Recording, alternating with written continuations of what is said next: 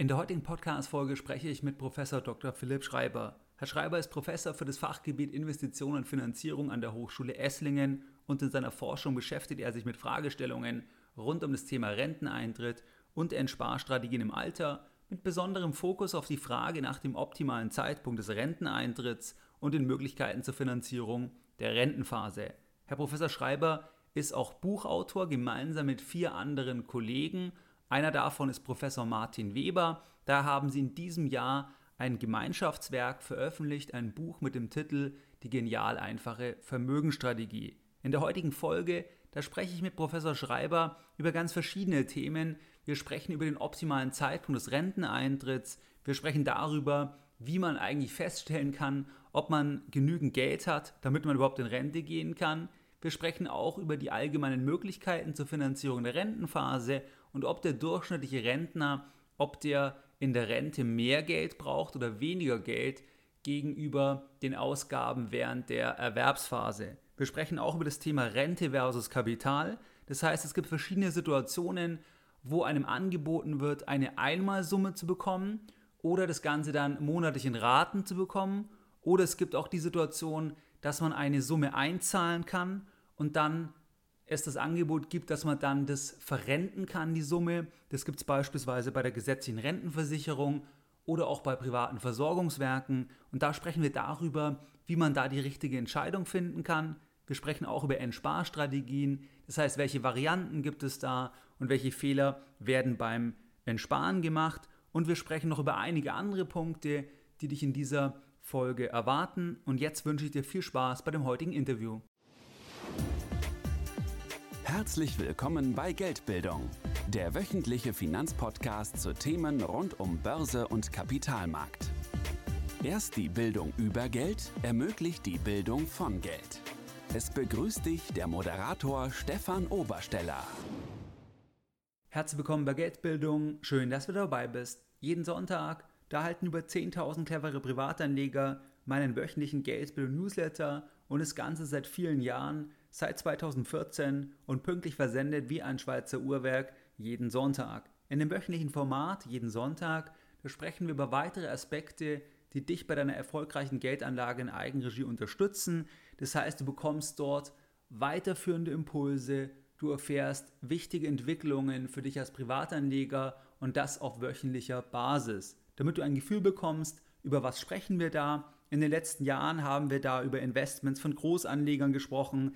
Ich hatte da auch im März mal geschrieben, dass jetzt die Panik sehr, sehr groß ist und große Panik. Das heißt ja, dass es auch interessant ist für langfristige Anleger, dass man da auch zukauft, wenn möglich. Wir haben aber auch über das Thema Gold immer wieder gesprochen oder jüngst auch einmal über das Thema Bitcoin. Was ist da wichtig? Wie kann man sich diesem Thema annähern? Ist es eine reine Spekulation? Was steckt da dahinter? Das heißt, über solche, ähnliche und weitere Themen sprechen wir jeden Sonntag. Und wenn du dort noch nicht dabei bist, dann kannst du dich uns gerne anschließen. Das Ganze ist für dich kostenfrei und du kannst dich jetzt anschließen, indem du auf www.geldbildung.de gehst und dich direkt auf der Startseite mit deiner E-Mail-Adresse für das sonntägliche Format einträgst. Jetzt gehen wir direkt in das Interview mit Professor Schreiber. Ja, Philipp, herzlich willkommen bei Geldbildung. Freut mich sehr, dass heute ein Interview zwischen uns klappt. Vielleicht kannst du dich ganz kurz am Anfang mal für die Hörer vorstellen. Wer bist du, Philipp? Ja, klar, kann ich gern machen. Also auch nochmal von meiner Seite vielen Dank für die Einladung. Freut mich auch, dass ich äh, im Podcast zu Gast sein darf. Äh, ich bin Philipp Schreiber, ich bin Professor an der Hochschule in Esslingen. Ähm, dort bin ich zuständig für das Themengebiet Investition und Finanzierung. Also das heißt, alle Fragestellungen ähm, rund um das Thema was soll ich mit meinem Geld machen, wie soll ich es anlegen, wie soll ich es investieren, aber auch dann eher im Unternehmenskontext die Finanzierungsseite, wo kommt das Geld eigentlich her. Und in der Forschung beschäftige ich mich mit dem Themenfeld Household Finance, das heißt, da geht es dann wirklich nur um Privatanleger und alle Fragestellungen aus dem Bereich Sparen, Anlegen, aber auch Entsparen. Hintergrund hier ist, ich habe in dem Bereich äh, promoviert bei Martin Weber in Mannheim und eben seitdem ein starkes Interesse für alle diese Fragestellungen, was die, was die Privatleute angeht. Äh, ich kann auch sagen, vor meiner Professur war ich auch viele Jahre in der Industrie tätig, unter anderem bei einer Versicherung und bei einer Unternehmensberatung in der Schweiz. Äh, in Deutschland ist ja so, es gibt so ein bisschen ein, ein, doppeltes System, was die Professuren angeht. Es gibt einmal die Uni-Professur, da fokussiert man sich dann tatsächlich nur auf die Wissenschaft und die Forschung. Und bei, den Hochschulen, bei der Hochschule ist ein bisschen mehr die, die Praxisnähe äh, gewünscht und deswegen, um jetzt Hochschulprofessor zu werden, braucht man mindestens äh, fünf Jahre Berufserfahrung. Das ersetzt so ein bisschen die, die Habil, äh, die es an der Uni gibt. Und von daher war ich dann auch einige Jahre vor der Professur jetzt in der Industrie tätig. Perfekt, vielen Dank, Philipp, für deine ähm, Vorstellung. Und kannst du noch was sagen, wie und wann bist du auf Geldbildung aufmerksam geworden? Ja, ähm, ich, also Podcasts generell höre ich schon super lange. Ich habe mal so geschätzt sechs, sieben Jahre, immer beim Autofahren oder Joggen, aber habe früher eigentlich immer nur so Unterhaltungspodcasts gehört, also irgendwie über Filme, über Musik, äh, jetzt nicht so irgendwie zur Weiterbildung. Und ich muss schätzen, so vor zwei bis drei Jahren habe ich dann gedacht, naja, ist ja eigentlich auch eine gute Idee, sich da mal ein bisschen äh, nicht nur über die, über, die, äh, ja, über die Unterhaltung zu informieren, sondern auch vielleicht was, was äh, ein bisschen weiterbringt. Und ich habe dann tatsächlich einfach mal auf Reddit, ich weiß nicht, ob die Hörer das alle kennen, das, man kann sagen, es ist einfach ein großes Forum. Ähm, da habe ich einfach mal gesucht, was sind gute Finanzpodcasts auf Deutsch und da habe ich dann Geldbildung äh, gefunden und bin dann, ich ungefähr so um die Folge 200, glaube ich, ein bisschen, bisschen drüber bin ich eingestiegen. Ähm, als ich auch noch in der Schweiz tätig war und es war dann zu, hat da gut gepasst, da, da gab es eine Super, Folge, ja. da ging es um äh, Immobilienkauf in der Schweiz, da hat mich das natürlich gleich interessiert ähm, und ja, seitdem regelmäßiger Hörer. Und wo hast du in der Schweiz gelebt dann? Also ich habe bei einer Unternehmensberatung gearbeitet, die war in Zürich. Ähm, ich habe aber weiterhin in, also ich hatte einen Schweizer Arbeitsvertrag, war aber ähm, sogenannter Wochenendheimkehrer. Ich habe noch weiterhin ja. in Mannheim gelebt und war unter der Woche dann immer im Hotel in Zürich oder Bern, da waren unsere Kunden äh, und hatte aber jetzt keine eigene Wohnung in der Schweiz. Ja, das ist ja gar nicht so selten, das weiß ich von vielen, die jetzt in der Unternehmensberatung tätig sind, dass sie dann dieses, dieses ähm, Modell fahren, vor Ort ja. dort oder bei Kunden im Hotel und dann gar, kein Fest, gar keine feste Wohnung in der Schweiz haben. Ja, genau. Also es ist ja bei der Unternehmensberatung sowieso so, dass man äh, unter der Woche meistens im Hotel ist. Also selbst wenn, ähm, davor war ich bei, bei, der, bei derselben Beratung in Frankfurt, aber wenn dann ein Projekt eben äh, in Düsseldorf ist oder München oder eben in Zürich, dann ist man auch nicht daheim. Deswegen war es dann auch keine große Veränderung, dann den Vertrag ja. in der Schweiz zu unterschreiben äh, und war dann eigentlich ganz Außer gehaltstechnisch war es eine Veränderung. Ja, Steuer, Steuer und gehaltstechnisch, das ist korrekt, ja. okay, prima. Und du hast ja beim Einstieg schon gesagt, was dein Fokus ist, auch von deiner Forschungstätigkeit, auch von deinem Interessengebiet. Und da wollten wir heute ja auch ein Stück weit reingehen, dass wir mhm. einfach mal das Thema Entsparen besprechen, weil wir reden oder viele beschäftigen sich mit dem Vermögensaufbau oder haben schon Vermögen. Wie lege ich das an? Wie wird es mehr? Wie kann ich es halten?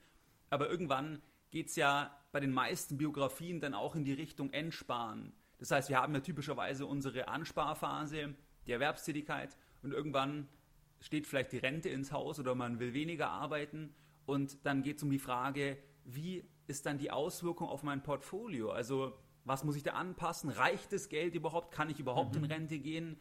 Ähm, also das sind ja alles Fragen, die wir uns heute auch anschauen wollen. Und vielleicht zum Einstieg kannst du mal sagen, welche Möglichkeiten, weil du dich so viel damit beschäftigst, gibt es aus deiner Sicht zur Finanzierung der Rentenphase?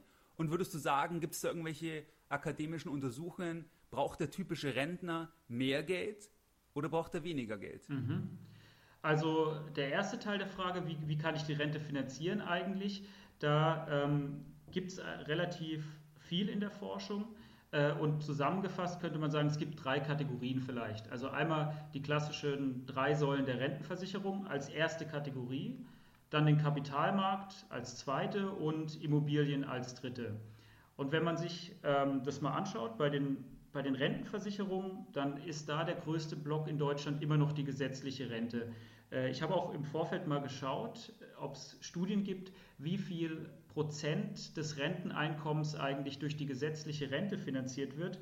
Und da gab es eine Studie von der OECD, die sagt, in Deutschland sind es immer noch circa 70 Prozent des Einkommens der Leute, die in der Rente sind, kommt über die gesetzliche Rente. Man muss natürlich sagen, das ist jetzt gewichtet einfach ähm, nach Leuten. Es gibt natürlich viele Leute, die einfach nur die gesetzliche Rente haben, da ist es 100 Prozent. Es gibt dann aber auch viele, die noch zusätzliche Einkommensquellen haben und dann kommt man irgendwie ungefähr so bei 70 Prozent raus. Ähm, ja, und die anderen jetzt bei der, bei der Rente ist die private Rente, so wie Riester zum Beispiel oder einfach eine private Rentenversicherung und natürlich haben viele auch Betriebsrente. Ich glaube, das ist so der, der eine wichtige Block zur Finanzierung der Rente. Wenn man jetzt aber sagt, naja, man will vielleicht ein bisschen früher in Rente gehen als das gesetzliche Rentenalter von jetzt bei uns beiden 67, dann braucht man halt zusätzliche Quellen. Und da gibt es dann den Kapitalmarkt. Ähm, wenn man, äh, wie du ja gerade gesagt hast, schon äh, ein Vermögen angespart hat, dann kann man entweder Teile des Vermögens äh, einfach entnehmen, also ich verkaufe meine, meine Anteile an einem Fonds oder ETF und finanziere damit meinen Konsum. Oder ich habe vielleicht äh, Dividendentitel, die mir so irgendwie einen regelmäßigen Zahlungsstrom ermöglichen und ich damit meinen Lebensstandard finanzieren kann. Ja, genau. Das ist, und ähm, wir hatten uns ja im Vorfeld, im Vorgespräch schon darüber unterhalten, dass gerade bei dem ersten Block, wo du ja beschrieben hast, dass nach Anzahl an Personen, dass noch sehr, sehr viele der gesetzlichen Rente zugeordnet sind, wobei es ja nicht nach Einkommensverteilung dann ist. Nee, genau. Das heißt ja nur, dass sie eine Rente beziehen, aber nicht inwieweit das der wesentliche Teil der Lebenshaltungskosten quasi deckt, also inwieweit der, der Einkommensstrom der entscheidende ist. Äh, das sagt es ja nicht aus, diese 70 Prozent, glaube ich, hast du gesagt. Ja, nicht, nicht, also ich würde es so sehen, also die, die, die 70 Prozent sind schon, ähm, sind im Prinzip gerechnet, wie viel Prozent meines Renteneinkommens macht die gesetzliche Rente aus im Durchschnitt. Ah, okay. Aber das, okay, dieser okay. hohe Wert, der hat mich auch überrascht, deswegen habe ich da noch ein bisschen mehr recherchiert. Das wird halt getrieben durch ähm, großen oder einen Teil an Leuten, die wirklich nur die gesetzliche Rente haben und da ist der Wert dann halt bei 100 Prozent und ähm, dadurch ist der Wert so hoch. Aber äh, ja, trotzdem gibt es viele Leute, die sich halt eben auch noch aus anderen Quellen in der Rente finanzieren und für die die gesetzliche Rente dann ein kleinerer ähm, Teil als diese 70 Prozent ausmacht. Ja. Klar, und bei diesen Themen wie gesetzliche Rente, Versorgungswerke, Betriebsrente und so weiter, was sicher ein, der große Teil halt ist, wovon die Leute leben, da bin ich halt ein bisschen von der Struktur abhängig. Weil die Struktur mir ja sagt, mhm. wann kannst du eine Rente, wann kriegst du den Zahlungsstrom, weil das bin ich ja zum Beispiel beim privaten Bereich oder wenn jemand Unternehmer ist, dann ist er das ja nicht, weil er selber den Zugang hat zum Topf. Mit Nachteilen, mit großen Nachteilen, auch mit Vorteilen, weil er nicht abhängig ist, dass quasi der, der die Regeln macht, sagt, du darfst ab dem und dem Alter kriegst du dann aus dem Topf was, wo du einbezahlt hast. Das heißt, das ist ja auch schon so ein Unterschied, sage ich mal, von den, von den Bereichen. Ja, genau. Also es ist ein sehr wichtiger Unterschied. Bei gesetzlichen Rente zum Beispiel gibt es ja ein Mindestalter, das ich erreicht haben muss, bevor ich überhaupt in Rente gehen kann. Ähm, also für uns ist es 63. Und äh, das heißt, selbst wenn ich für mich irgendwie entschieden habe, es wäre besser, früher zu gehen, dann bekomme ich einfach ähm, bei der gesetzlichen Rente keine Rente davor. Und ja. wenn ich am Kapitalmarkt oder über Immobilien was angespart habe, dann ist es natürlich so, dass ich super flexibel bin, dass ich einfach nur meine eigenen Präferenzen anschauen muss, wie viel Geld brauche ich vielleicht in Rente und mir dann einen eigenen Entnahme- oder Konsumplan ähm, zusammenstellen kann. Aber man trägt natürlich dann auch das Langlebigkeitsrisiko halt. Ich denke, das ist ein großes Thema halt, was auch, wenn man auch viel auf die gesetzliche Rente zum Beispiel schimpft und ich sehe da auch viele Kritikpunkte, aber ein Vorteil ist sicher, dass wenn ich zum Beispiel weiß, ich habe sehr, sehr gute Gene, ich werde 105, dann kann ich die Gemeinschaft ärgern, weil ich dann sehr viel aus der Gemeinschaft rausnehmen kann ja. und dann nicht das Langlebigkeitsrisiko an die Allgeme also an die Gemeinschaft immer abtreten kann, was ich ja beim privaten Vermögensaufbau oder bei der, bei der privaten Altersvorsorge, da hab, trage ich das ja selbst. Mhm. Ja, genau. Wir können es ja mal vielleicht kurz auch nochmal Langlebigkeitsrisiko definieren. Ist, ist es eigentlich, gerne, ja. äh, eigentlich ein einfacher, wenn, also äh, einfacher Punkt, nämlich das Risiko, ähm, länger zu leben, als man denkt und dadurch keine Ersparnisse mehr übrig zu haben. Also ich plane irgendwie ähm, zum Beispiel mit 60 in Rente zu gehen und 80 Jahre alt zu werden und mache mir dann einen perfekten Plan, dass mit 80 all mein Vermögen, was ich nicht vererben möchte, verkonsumiert ist. Und naja, dann werde ich doch nicht nur 80, sondern vielleicht 90 und habe dann für ja. 10 Jahre eine große Finanzierungslücke. Das ist das Risiko. Und ähm, das kann ich wie jedes Risiko versichern und die klassische Versicherung ist eben eine Rentenversicherung dafür, weil die zahlt ja, ja solange ich lebe. Wenn ich lang lebe, bekomme ich viel, wenn ich früh sterbe, bekomme ich wenig, aber ich weiß mit Sicherheit, solange ich lebe, bekomme ich monatlich einen gewissen Betrag. Und ähm, die Sicherheit habe ich natürlich nicht, wenn ich äh, die, die Finanzierung über einen eigenen Topf mache, weil dann, ähm, genau, dann muss ich mir selber überlegen, wie alt ich werde und muss versuchen, irgendwie meine, meine Lebenserwartung so abzuschätzen, dass es mit Sicherheit reicht.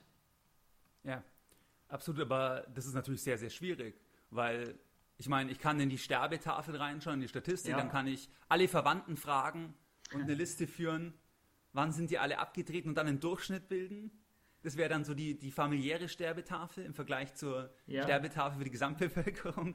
Aber am Ende des Tages kann ich ja in beiden Richtungen ein erfreulicher oder weniger erfreulicher Ausreißer sein, ähm, genau. sodass das die große Unbekannte aus meiner Sicht auch so in der allgemeinen Vorsorgethematik ist, weil ich kann morgen sterben oder ich kann 100 werden. Ja, das total. weiß niemand. Das ist, das ist wirklich ähm, mit der schwierigste Punkt auch, den man, den man abschätzen muss. Und da gibt es eigentlich auch ganz äh, interessante Forschung dazu, äh, zur Frage, können wir das eigentlich gut? Können wir unsere eigene Lebenserwartung gut einschätzen? Äh, wenn man sich mal anschaut, äh, die objektive Lebenserwartung, also die, die Sterbetafel des Statistischen Bundesamts, dann kann man darüber ausrechnen, wie hoch die Wahrscheinlichkeit ist, ich sag mal, x Jahre oder älter zu werden.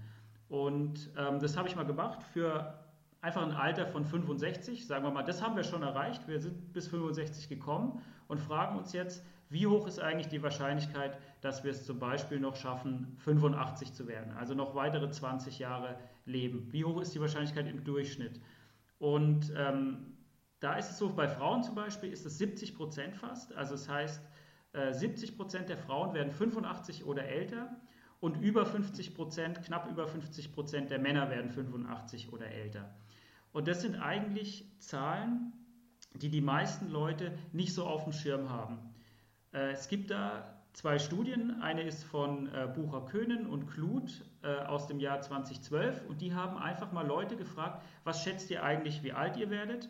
Und zusätzlich noch ein paar andere Faktoren erhoben, die einen Einfluss haben. Ähm, und eine ähnliche Studie aus 2017 von Forsa gibt es auch. Und das Interessante ist, beide kommen eigentlich zum gleichen Ergebnis. Ähm, die Leute unterschätzen ihre eigene Lebenserwartung signifikant, und zwar um sechs bis sieben Jahre.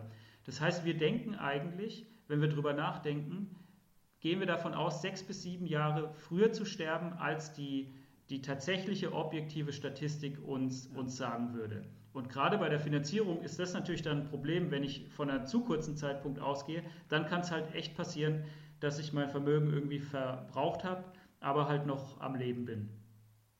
Ja, weil ich dann auch das unterschätze, was ich eigentlich noch an Kapitalbedarf im Alter habe, wenn ich aus der genau. Erwerbstätigkeit raus bin. Ja. ja. das stimmt. Und der, der, Erklärungsansatz ist eigentlich auch ganz interessant, woher das kommen könnte. Also es ist ja dann immer in der Wissenschaft auch ein bisschen, äh, ja, das ist eine Möglichkeit, aber die fand ich ganz interessant ähm, sogenannter Ankereffekt. Also das ist schon ziemlich erwiesen, dass Menschen dazu neigen, eine erste Information als, als Einschätzung zu nehmen, als Anker und dann diesen, diesen Punkt, den sie da ähm, sich überlegt haben, noch ein bisschen zu adjustieren auf ihre eigene ähm, Situation. Und bei der Lebenserwartung ist ja eigentlich so ein natürlicher Anker, die, das, das Alter der Generation der Eltern oder der Großeltern. Ja. Wenn man jemanden kennt, der schon gestorben ist, also wenn man jemanden kannte und der schon gestorben ist, dann nimmt man das vielleicht mal als Ausgangswert. Und dann passt man es vielleicht noch ein bisschen daran an, dass man ein bisschen gesünder lebt oder vielleicht auch ungesünder, dass man mehr Sport macht. Ähm, was dadurch aber passiert ist, man äh, vergisst den extremen Einfluss des medizinischen Fortschritts. Also die Generation unserer Großeltern ähm, hat eine deutlich niedrigere Lebenserwartung als wir. Man kann sagen, so alle zehn Jahre steigt die Lebenserwartung um 2,5 Jahre. Und das heißt, wenn man sagt, naja, die Generation vor uns, naja, 50, 60 Jahre davor, dann äh, muss man 2,5 mal 6, dann werden dann hat man schon mal alleine 15 Jahre längere Lebenserwartung dadurch, dass man halt 60 Jahre später geboren ist. Und das unterschätzen halt einfach viele Leute ja. und liegen deswegen so daneben. Und was würdest du sagen, wie kann ich bestimmen, was der optimale Zeitpunkt ist vom Renteneintritt? Und ähm, infolgedessen, oder das hängt ja damit zusammen, wie kann ich überhaupt ein Gefühl bekommen, mhm. ob ich, also ob ich schon in Rente gehen kann? Weil ich sag ja. mal, bei den Themen wie gesetzliche Rente und so weiter, oder auch bei den Versorgungswerken, da hängt es ja auch immer dann, wenn ich früher gehe, dann habe ich natürlich Abschläge. das ist ja auch wieder die Frage, macht es Sinn, den Abschlag in Kauf zu nehmen, hängt mhm. ja auch wieder mit der Lebenserwartung zusammen. Weil ähm, letzten Endes ist alles wieder die, mit den Unbekannten ein bisschen. Aber was ist da aus deiner Sicht, aus der Forschung, wie können Hörer jetzt überlegen, kann ich in Rente gehen? Was ist der mhm. richtige Zeitpunkt? Welche Fragen muss ich mir stellen? Weil am Ende muss jeder selber beantworten. Aber kannst du da mal ein bisschen deine Einschätzung aus der Forschung geben? Ja, klar. Also ich finde, die Frage ist, ist extrem wichtig, aber die ist halt auch komplex. Und ich habe mir im Vorfeld auch mal angeschaut, wann gehen Leute eigentlich in Rente? Da gibt es von der Deutschen Rentenversicherung ähm, Statistiken dazu, auch vom Statistischen Bundesamt. Und jetzt zum Beispiel 2019 war das äh, durchschnittliche Renteneintrittsalter 64 Jahre. Aber ein bisschen interessanter als der Durchschnitt ist sogar noch die Verteilung. Also man kann dann sehen, wie viel Prozent der Leute gehen in welchem Alter in Rente. Und da gibt es zwei, wenn man sich die Verteilung anschaut, Punkte, bei denen es starke Ausschläge gibt. Und zwar ist es das volle Renteneintrittsalter, 65 Jahre für die äh, Generation, die jetzt in Rente geht. Das heißt, die meisten Leute gehen mit 65 und einen anderen großen Ausschlag gibt es bei 62, das aktuell früheste Renteneintrittsalter. Und das fand ich dann aber fand ich interessant, aber auch, auch schwierig, weil das sind ja gesetzlich festgelegte Werte. Aber die Menschen sind ja total unterschiedlich. Die Situation finanziell, familiär oder weiß ich, gesundheitlich zum Beispiel auch, ist ja so unterschiedlich, dass es eigentlich nicht sein kann, dass für alle 65 der optimale Zeitpunkt ist. Und deswegen glaube ich, die Leute machen sich nicht genug Gedanken darüber, was für sie jetzt äh, äh passend ist und sollten es aber tun. Und wenn man das tut, dann glaube ich, sind zwei Aspekte wichtig. Lebenserwartung, haben wir gerade schon ein bisschen drüber gesprochen, und ähm, dann die finanzielle Geschichte. Also kann ich es mir eigentlich überhaupt leisten, in Rente zu gehen? Ähm, und ich würde sagen, wir haben ja vorhin kurz darüber gesprochen, was sind so die Quellen, wie ich äh, meine, meine Rente eigentlich finanzieren kann. Und ich glaube, das, das muss man sich einfach mal strukturiert aufschreiben. Man muss sagen, ähm, also die Einkommensseite, woher bekomme ich denn Einnahmen, wenn ich zu einem gewissen Zeitpunkt X in Rente gehe? Und wie verändern die sich, wenn ich ein Jahr früher oder ein Jahr später gehen würde? Also ich musste mir dann anschauen, die, die gesetzliche Rente, die ich vielleicht noch gar nicht bekomme, betriebliche Rente, private Altersvorsorge, dann eben alles, was ich äh, an Kapital angespart habe, plus vielleicht Immobilien, aus denen ich einen Cashflow generiere durch Mieteinnahmen oder eben nicht vorhandene Mietzahlungen, die ja das Pendant dann zu Mieteinnahmen äh, wären. Und auf der anderen Seite, die, das ist dann die Ausgabenseite. Ich muss mich natürlich auch fragen, wie viel Geld brauche ich eigentlich, wenn ich in Rente bin?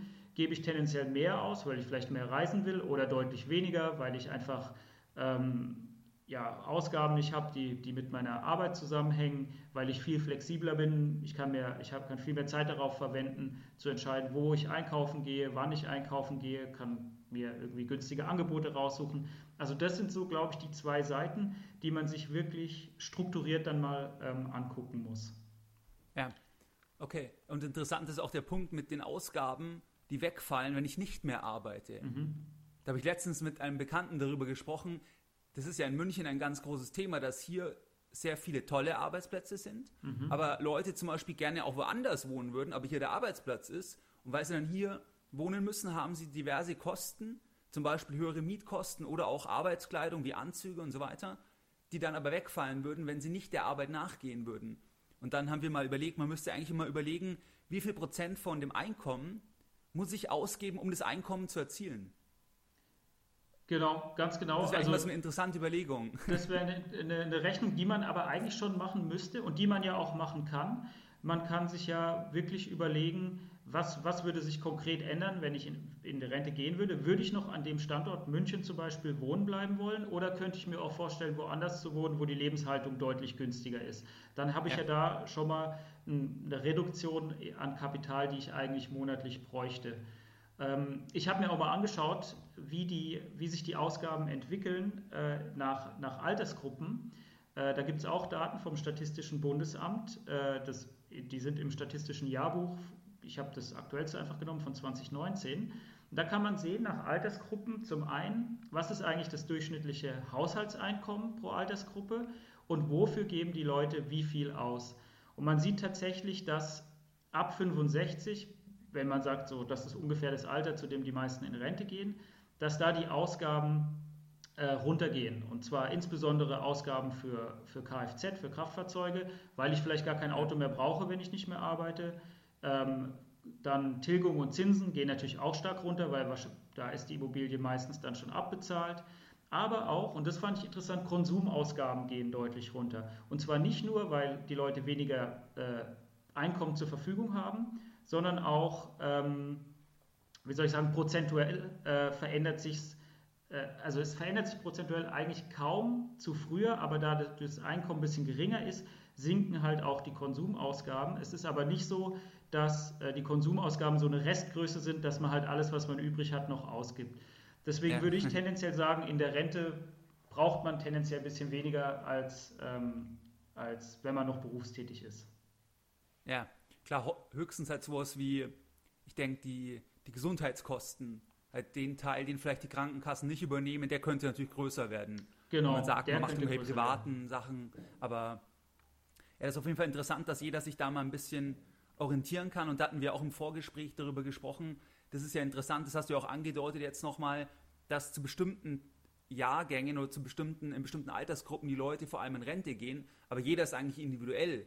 Ich finde, mhm. grundsätzlich müsste man stärker auch über das ganze Rentenmodell nachdenken, weil ich denke, viele Leute wollen sogar noch was machen, können aber dann wieder gar nicht mehr arbeiten, weil das zum Beispiel in bestimmten Beschäftigungsverhältnissen gar nicht geht, weil der Gesetzgeber dich in die Rente schickt. Und deswegen finde ich das ganz interessant oder auch so diese Konvention, dass man sagt, die Rente ist das Ziel. Ich kenne zum Beispiel auch viele Leute, die sagen, obwohl sie genügend Geld haben, sie wollen nie in Rente, weil sie erst, weil sie alt werden, wenn sie in Rente sind. Also, aber gesellschaftlich und in den Medien wird ja die Rente oft so als die goldene Zeit dargestellt. Aber also ich finde, dass das ein bisschen einseitig einerseits dargestellt ist und andererseits zu starr ist. Weil, weil manche mhm. wollen gerne was machen. Andererseits gibt es natürlich auch die, die arbeiten müssen, weil die, die Rente nicht reicht. Das sollte natürlich auch auf keinen Fall sein. Ähm, wenn jemand jahrzehntelang fleißig gearbeitet hat, dann ist es natürlich gesellschaftlich auch nicht wirklich akzeptabel aus meiner Sicht. Ähm, aber ich finde, dass es einfach zu starr ist insgesamt. Wie siehst du das? Ja, also ich, ich sehe das ähnlich. Ähm, und zwar zum einen, dass, dass gerade die Obergrenzen ähm, existieren, zu denen man in, in, in Rente gehen, gehen muss, ist natürlich was, was man vielleicht auch überdenken muss. Wir haben über den medizinischen Fortschritt gesprochen. Das heißt, Leute sind eigentlich auch im Alter äh, deutlich länger fit als früher. Wo, wo, und ich denke mal, dass diese Grenzen ja äh, einfach historisch irgendwie äh, gewachsen sind. Äh, ja. Und zum anderen der Punkt mit der Flexibilität, den sehe ich auch ähnlich. Also die ähm, so, ein, so ein Modell, das, das einfach für alle der optimale Zeitpunkt 65, 67 ist, äh, funktioniert, glaube ich, äh, heute nicht mehr.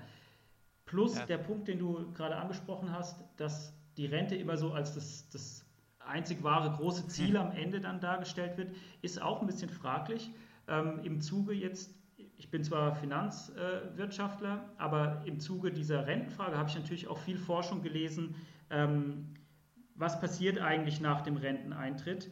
Und es gibt Studien, die zeigen, dass es nicht nur den Zusammenhang gibt, wenn meine Gesundheit schlechter wird, dann gehe ich in Rente, das ist natürlich klar, weil ich vielleicht nicht mehr arbeiten kann. Es gibt auch Studien, die, die belegen können, dass ähm, es eine höhere Wahrscheinlichkeit gibt, dass dass man äh, die, die gesundheitlich abbaut, nachdem man in Rente gegangen ist. Also dass die Kausalität ja. sich auch umkehren kann, weil ich eben einfach nicht mehr so gefordert bin, ähm, nehme meine kognitiven Fähigkeiten ab, ich habe weniger, äh, ich bewege mich weniger und dadurch eben auch körperlich nehmen die, die Fähigkeiten ab. Also deswegen sehe ich das auch so, dass, dass ich das jetzt nicht als einziges äh, großes Ziel dann, dann betrachten würde. Ja, das ist und so würde sich natürlich gerade auch so in Dienstleistungsbereichen oder wo man nicht körperlich arbeitet, ich meine, da muss man halt auch klar differenzieren. Weil ähm, natürlich Menschen, die körperlich arbeiten, das ist natürlich völlig vermessen, dann zu sagen, das könnt ihr ja weiterarbeiten. Mhm. Aber ich denke jetzt gerade an so, zum Beispiel, wie jetzt du als Professor, da kann man ja grundsätzlich, wenn man einem das Freude bereitet, ist es ja, gibt es ja auch Beispiele in nahezu jedem Alter letztlich möglich. Oder, oder genau. Rechtsanwälte, die Spaß haben, die einfach am, am Schreibtisch mit dem Kopf arbeiten. Ähm, die, also da kann man, da gibt es ja eigentlich keine Grenze, wenn man das möchte, wenn es Spaß macht und wenn man halt dann, ja, wenn man da einfach noch die, die, die Fähigkeiten dann, dann hat. Ja. Mhm. Ja, äh, plus, also auch die, die körperlich arbeiten, da, da muss man vielleicht auch aus staatlicher Sicht mal drüber nachdenken, wenn man ja ein, auf der einen Seite irgendwie einen Mangel hat an, an Fachkräften ähm, und auf der anderen Seite Leute hat, die jetzt vielleicht körperlich nicht mehr so äh, fit sind, weil sie viel körperlich gearbeitet haben, ob es da nicht eine Möglichkeit gibt, auch ähm, die Strukturen so zu verändern, dass man dann, äh, sage ich mal, im, im, späteren Teil der Karriere äh, Umschulung oder Weiterbildung macht, dass die körperliche Arbeit abnimmt, aber die geistige Arbeit, äh, der Anteil der geistigen Arbeit zunimmt und ich dadurch einfach noch eine größere ähm, Workforce sozusagen habe, einfach mehr Leute, die, die noch am Arbeitsleben teilnehmen können und vielleicht dann auch möchten, äh, wäre das ja auch für den aus staatlicher Sicht eigentlich eine ein gewinnbringende äh, Geschichte. Ja, absolut. Und du hast ja mit verschiedenen Kollegen zusammen, hast du ja ein Buch geschrieben mit dem Titel Die genial einfache Vermögensstrategie. So gelingt die finanzielle Unabhängigkeit. Und in dem Buch ist ja auch, das ist ja wahrscheinlich dann dein Teil auch zum Thema vom Entsparen, Rente versus Kapital, weil es ja auch dein Forschungsschwerpunkt ist, nehme ich mal an, dass da vor allem von dir auch die Inhalte kommen mhm. ähm, in dem Bereich. Und da wollten wir jetzt mal drüber sprechen. Als erstes Rente versus Kapital. Also was für Situationen gibt es, wo Leute zum Beispiel eine, Rent eine Zahlung bekommen und dann die Frage ist, soll ich die Einmalzahlung nehmen oder das, lieber die monatliche Zahlung mhm. oder soll ich eine Einmalzahlung leisten, um dann lebenslang eine monatliche Zahlung zu bekommen? Also was gibt es da für Situationen und wie kann man überlegen, ob das besser ist, das eine oder das andere zu wählen? Ja, ja. Ja, genau. Also das mit dem, mit dem Buch ist, ist genau richtig. Das Buch orientiert sich so ein bisschen am, am Lebenszyklusmodell, dass man sagt, man hat erstmal eine Sparphase, eine Anlagephase und irgendwann kommt dann die Renteneintrittsentscheidung und dann die Endsparphase. Und äh, genau, das sind fünf Autoren und jeder hat sich so ein bisschen sein, sein Fachwissen eingebracht. Ähm, trotzdem haben wir es zusammengeschrieben, das Buch als, äh, sage ich mal, als, als Gruppe. Und die, dieses Thema ähm, Kapital versus Rente ist wirklich interessant, weil sich die Frage eigentlich äh, in zwei Richtungen stellen kann. Also zum einen kann es ja sein, ich habe eine Rente und würde die gern in eine Einmalzahlung umwandeln. Das ist was, was eigentlich hauptsächlich dann bei der privaten Rentenversicherung vorkommt, wenn ich da eine Kapitaloption habe. Ich habe vielleicht in jungen Jahren eine private Rente abgeschlossen, damals mit der Idee, ähm, damit meinen Ruhestand zu finanzieren als monatliche Rente. Wenn dann der Zeitpunkt aber kommt, äh, bietet mir die Versicherung an, mir das Kapital auch als Einmalzahlung auszuzahlen. Äh, das geht auch bei Riester. Riester hat eigentlich das erklärte Ziel, die finanzielle Absicherung im Alter zu gewährleisten durch eine lebenslange Rente, also Absicherung des Langlebigkeitsrisikos. Aber ich kann auch da teilweise mein Kapital ähm, als Einmalzahlung auszahlen lassen. Ich glaube, das sind bei Verträgen ab 2004 sind es, glaube ich, 30 Prozent, die ich mir einmal ähm, rausnehmen kann. Und die andere Richtung geht aber auch, ich habe vielleicht Geld gespart in einem Aktienfonds, in einem ETF-Sparplan einbezahlt und habe jetzt ein äh, groß oder ein gewisses Vermögen angespart und überlege mir, dieses Vermögen in eine Rente umzuwandeln. Da kann ich auch wieder zu einer Versicherung gehen und kann äh, sogenannte Sofortrente gegen Einmalzahlung machen. Das heißt, ich gebe meinen ganzen Betrag der Versicherung und die Versicherung sagt, okay, die Ansparphase entfällt, wir zahlen dir ab jetzt monatlich eine gewisse Rente. Oder auch, und das ist, glaube ich, was, was vielleicht auch vielen Leuten noch nicht so bewusst ist, ich kann sogar bei der gesetzlichen Rente zusätzliche Rentenpunkte kaufen. Also es ist ja so, für jedes Jahr, dass ich in die gesetzliche Rente einzahle, bekomme ich eine gewisse Anzahl an Rentenpunkten. Äh, und zwar bekomme ich mein Bruttoeinkommen geteilt durch das durchschnittliche Bruttoeinkommen in Deutschland. Das ist die Anzahl der Punkte, die ich bekomme. Also einfaches Beispiel, ich verdiene 1,5 mal so viel wie der Durchschnitt, dann kriege ich 1,5 Punkte pro Jahr. Verdiene ich nur die Hälfte, bekomme ich 0,5 Punkte. Das Ganze ist gedeckelt bei ungefähr zwei Punkten, aber ähm, so funktioniert es. Ich sammle diese Punkte. Wenn ich aber früher in Rente gehe, dann gibt es einen gewissen Abschlag und den kann ich aber ausgleichen, wenn ich möchte, indem ich sage, naja, ich kaufe mir einfach noch mehr Punkte dazu, mehr als ich gesammelt habe. Ähm, und das ist ja dann auch eine Umwandlung von Einmalbetrag in Rente. Und das geht auch bei betrieblicher, bei Versorgungswerken, also Werken, also teilweise kann ich einfach äh, meine Rente erhöhen, indem ich einen Einmalbetrag dann, ähm, dann zuschieße. Und wenn man sich das so überlegt, dann ist das ja eigentlich eine Frage, die sich wirklich jedem Menschen irgendwann stellt. Also sei es explizit, wie bei der Kapitaloption, dass ich gefragt werde, oder implizit, wenn ich einen gewissen Betrag angespart habe, dann muss ich ja eigentlich auch drüber nachdenken. Das ist aber was, was viele Leute gar nie machen, also dass sie sich mal hinsetzen und sagen, naja, was sind eigentlich Vor- und Nachteile bei der Option, sondern die lassen dann ihr Vermögen einfach im, im Depot oder auf dem Sparkonto und die Rentenoption wird vielleicht gar nicht geprüft. Dann treffe ich zwar auch eine Entscheidung, die ist aber irgendwie passiv. Ich mache halt einfach, äh, mache halt einfach nichts. Wie geht es bei der Rentenoption? Da muss man halt dann die Rentenversicherung ansprechen und dann, und dann, und dann kann man da verschiedene also verschiedene Optionen halt prüfen, je nachdem, wie viele Rentenpunkte man kaufen wollen würde, oder dass man dann genau. man bezahlen muss dafür. Also bei der gesetzlichen Rente ist es so, da gibt es ein paar ähm, Voraussetzungen. Ich muss äh, 50 Jahre oder älter sein und ich muss mindestens 35 Jahre in die gesetzliche Rentenversicherung eingezahlt haben. Und, das werde ich nicht schaffen. Äh, dann, dann kannst du leider keine, keine Rentenpunkte kaufen, ja.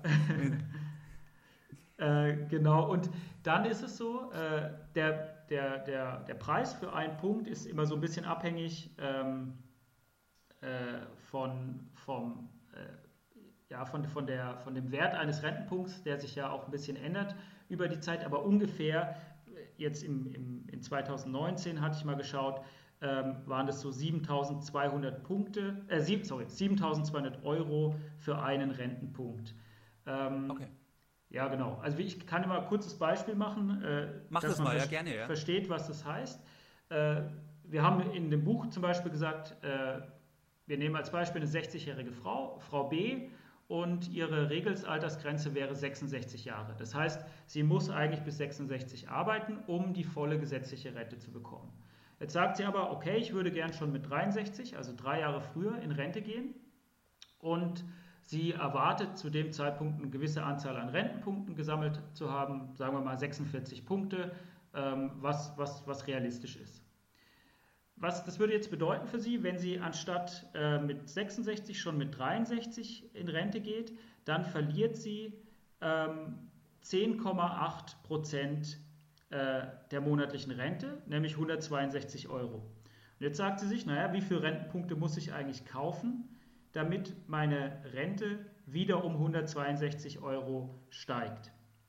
Und da kann sie sich das ausrechnen. Sie, sie braucht also ähm, eine gewisse Anzahl an Punkte. Sie kann, äh, muss nachgucken, was kostet eigentlich oder welchen Wert hat ein Rentenpunkt für Sie. In dem Beispiel wären das dann äh, ungefähr 28 Euro. Und sie will dann 162 Euro geteilt durch 28, 5,7 zusätzliche Punkte kaufen. Und ähm, naja, wenn ein zusätzlicher Punkt um die 7000 Euro kostet, dann äh, müsste sie 41.000 Euro in die gesetzliche Rente zusätzlich einzahlen, damit ihre monatliche Rente um 162 Euro pro Monat steigt.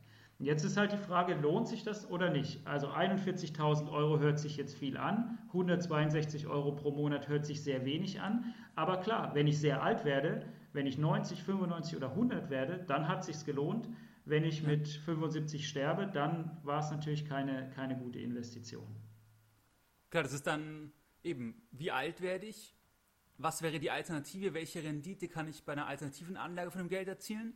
Genau. Hängt ja davon ab, ist es eine Person, die überhaupt auch in Sachen investieren würde, wo eine höhere Rendite möglich ist? Oder ist es eine Person, die das nie machen würde, weil sie die Schwankungen gar nicht aushalten genau. kann? Äh, plus auch Vererbungsthemen natürlich, wenn ich das Geld da einbezahle, dann ist natürlich die Vererbung sehr, sehr eingeengt. Wahrscheinlich ja nur über den Ehepartner dann wahrscheinlich oder so. Mhm, genau, ähm, genau. Also sehr komplex dann letzten Endes, um und die Garantie, die richtige Entscheidung zu treffen, also weil, weil die, die, ich weiß ja, die, die entscheidenden Punkte, wie, weiß ich ja letztlich nicht. Aber, aber was ich interessant finde, dass vielleicht ein Anreiz sein kann, da mal darüber nachzudenken. Also nur mal, dass es überhaupt diese Option gibt, weil mhm. ähm, also mir war das auch nicht so klar, dass es jetzt bei der gesetzlichen Rente, dass, dass man das so, dass man da auch so vorgehen kann. Weil dann könnte man ja sagen, wie du jetzt beschrieben hast in dem Beispiel, ich gehe früher in Rente, zahle aber das ein, um die gleiche Rente zu erhalten, genau. wie bei der Frau B, weil das aus meiner Analyse heraus für mich das Richtige ist. Ähm, und das heißt ja nicht, dass jetzt diese 40.000 ihr gesamtes Geld sind, sondern es kann ja vielleicht ein kleiner Teil noch sein, mhm. dass sie das aufs, aufs normale Level bringt, wie, also 100 Prozent. Und, und sonst hat es ja noch was anderes oder so. Also ist mal ein interessanter Ansatz auf jeden Fall. Genau, man kann sich ja dann eigentlich auch ausrechnen, ähm, also so eine Tabelle könnte man sich machen, wenn man, wenn man ein bisschen drüber nachdenkt, wie man das rechnet. Äh, wenn ich x Jahre alt werde, wie hoch war dann eigentlich die Rendite meiner Investition dieser 41.000 Euro. Je älter ich werde, desto höher wird die Rendite natürlich. Ähm, und dann kann man sich natürlich auch überlegen, was würde ich alternativ bekommen. Die gesetzliche Rente, sage ich jetzt mal, ist relativ risikofrei. Wenn ich jetzt risikofreie Anlagemöglichkeiten anschaue, dann bekomme ich da natürlich super wenig. Dann muss ich vielleicht gar nicht so alt werden, dass es sich lohnt, wenn ich sage, ich bin nicht bereit, ein gewisses Risiko einzugehen. Das ist, äh, ist natürlich ein Punkt. Und ähm, was ich auch gerade gut fand, was du genannt hast, das Vererbungsmotiv, äh, es ist nämlich so, die, also das ist eine klassische Frage in der Forschung, Kapital oder Rente. Für was entscheiden sich die Leute und für was sollten sich die Leute entscheiden, wenn sie jetzt ganz, ganz rational entscheiden würden? Ähm, und in dem Buch schauen wir uns 13 Faktoren an, die einen Einfluss haben und schauen dann, in welche Richtung sollte laut Theorie der Einfluss ähm, dieser Faktoren wirken. Und einer davon ist eben das Vererbungsmotiv. Und da ist natürlich klar, wenn ich was vererben möchte, dann darf ich nicht 100% meines Vermögens in eine Rente umwandeln, weil im Normalfall endet ja mit dem Tod dann, oder vielleicht gibt es noch eine kurze Garantiephase, enden die Zahlungen und äh, die Erben bekommen nichts. Und ich muss mir dann eigentlich im Vorfeld schon überlegen, wie viel will ich vererben und dann würde ich vielleicht noch einen kleinen Teil verrenten und den anderen Teil, den ich vererben möchte, den würde ich vielleicht anlegen am Kapitalmarkt oder auf ein Sparkonto packen. Ähm, das ist also auf jeden Fall ein, ein starker Faktor, der die, der die Entscheidung treiben sollte. Und theoretisch kann man natürlich auch eine innerfamiliäre Rentenversicherung machen. Das heißt, auch mhm. das ist möglich. Also das ist natürlich jetzt nur für, sicher nicht für die meisten geeignet, weil es natürlich auf bestimmten Annahmen äh, basiert, dass auch dass auch die, das Vertrauen und so weiter alles passt. Aber ja. theoretisch wäre das innerfamiliär möglich, dass wenn zum Beispiel, sagen wir mal, die Mutter oder der Vater sagen, ich könnte das einzahlen und kriege das mehr, dann wäre das aber natürlich vielleicht schlecht für, für meine Kinder. Dann könnte man ja auch überlegen, ich gebe zum Beispiel meinen Kindern was und im Gegenzug sichern die mir entsprechend eine Zahlung zu, sodass ich dann eine innerfamiliäre Rentenversicherung habe. Natürlich genau ist es, wie gesagt, auf Basis von Vertrauen und so weiter, aber auch in so eine Richtung kann man ja mal denken, man kann ja kreativ das Thema anpacken. Genau, und das wird in der Forschung auch untersucht und es zeigt sich tatsächlich, dass die Familiengröße ähm, empirischen Einfluss darauf hat, wie, für was sich die Leute entscheiden. Ähm, genau wie du gesagt hast, wenn ich jetzt vielleicht in Rente gehe und ich habe äh, 500.000 Euro angespart, und sagt mir, naja, ich könnte jetzt die 500.000 Euro der Rentenversicherung geben und dann äh, für den Rest meines Lebens was bekommen. Ich könnte aber auch jeden Monat einen Teil einfach äh, aus meinem Portfolio rausnehmen und das mal so kalkulieren, dass ich vielleicht noch 30 Jahre lebe und mit meinen Kindern ausmachen, wenn ich früher sterbe, dann bekommt ihr äh, das, was übrig ist. Wenn ich jetzt tatsächlich länger lebe als 30 Jahre, dann müsst ihr mich vielleicht ein bisschen unterstützen und mir monatlich was überweisen, was ja aber eigentlich ähm, innerhalb der Familie ein, ein, fairer Deal sein kann. Und äh, ja. das zeigt sich auch empirisch, dass, das, dass da ein Einfluss, ein Einfluss da ist. Eben, und es wäre sogar natürlich, kann man sowas auch vertraglich und so weiter äh, sauber Könnte nehmen, man auch, aber, stimmt, ja. Ähm, und wie siehst du das Thema? Weil das schwebt natürlich gerade jetzt in der aktuellen Phase, wo wir das Gespräch aufnehmen, wo wir global natürlich extrem expansive Notenbanken haben, bei den ganzen Überlegungen, wo wir gesehen haben, es sind hochkomplexe Überlegungen, da haben wir nochmal im Prinzip übergeordnet. Aus meiner Sicht hat man halt nochmal das Thema auch von der Geldstabilität. Weil mhm. bei dem Thema Verrentung, ich gebe Geld aus der Hand, wo ich heute weiß, dass zum Beispiel 500.000 Euro haben eine bestimmte Kaufkraft. Da habe ich ja heute eine Vorstellung, was bekomme ich dafür. Wenn mhm. ich das mhm. aus der Hand gebe und im Gegenzug einen nominalen monatlichen Anspruch erwerbe, dann gebe ich die, die Summe aus der Hand und tausche das gegen einen nominalen Anspruch. Und niemand kann ja sagen, wo wir rauskommen am Ende bei dem Thema, wo wir uns aktuell befinden. Also keiner kann der eine hundertprozentige Sicherheit geben, was zum Beispiel eine bestimmte Rentenzahlung dann noch wert sein wird und so weiter. Ja, Wie genau. siehst du aus der Forschung dieses Problem Natürlich kann man da mit irgendwelchen historischen Inflationsraten und so weiter operieren, aber am Ende, wir wissen ja nicht, wo uns das hinführen wird. Das kann ja mhm. niemand mit Sicherheit sagen. Wie, wie siehst du das? Weil das ist ja nochmal eine zusätzliche Unsicherheit. Ja, auf jeden Fall. Und das ist auch ein typischer Fehler, den die, die Leute machen. Also in dem äh, Forschungsgebiet, in dem ich tätig bin, Household Finance, Behavioral Finance, geht es ja auch darum, ähm, ich sage mal, psychologische Fallstricke äh, zu identifizieren, typische Fehler, die Privatanleger machen ähm, zu identifizieren und zu erklären, woher kommen die Fehler, wenn man sich dann auch ein bisschen ähm, psychologischer Theorien bedient. Und eine Sache, die man wirklich äh, robust immer findet, ist, dass die meisten Menschen eigentlich, wenn sie über Geld nachdenken, in nominalen Größen denken und nicht in realen. Dass es den Leuten eben nicht bewusst ist, äh, explizit, dass 1000 Euro, die ich heute vielleicht oder 2000 Euro, die ich heute zur Verfügung habe im Monat, ähm, nicht vergleichbar sind mit 2000 Euro, die ich in 20 Jahren zur Verfügung habe, weil durch die Inflation äh, das Geld einfach extrem äh, entwertet wird.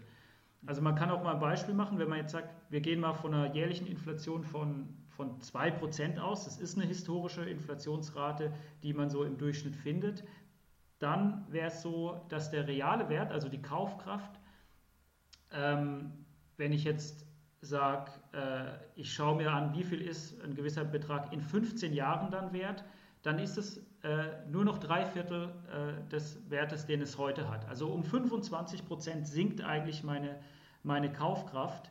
Äh, und das ist ja was, also ich muss ja erstmal so viel eigentlich Rendite erwirtschaften, um, um stabil zu bleiben. Da habe ich ja noch gar nichts gewonnen.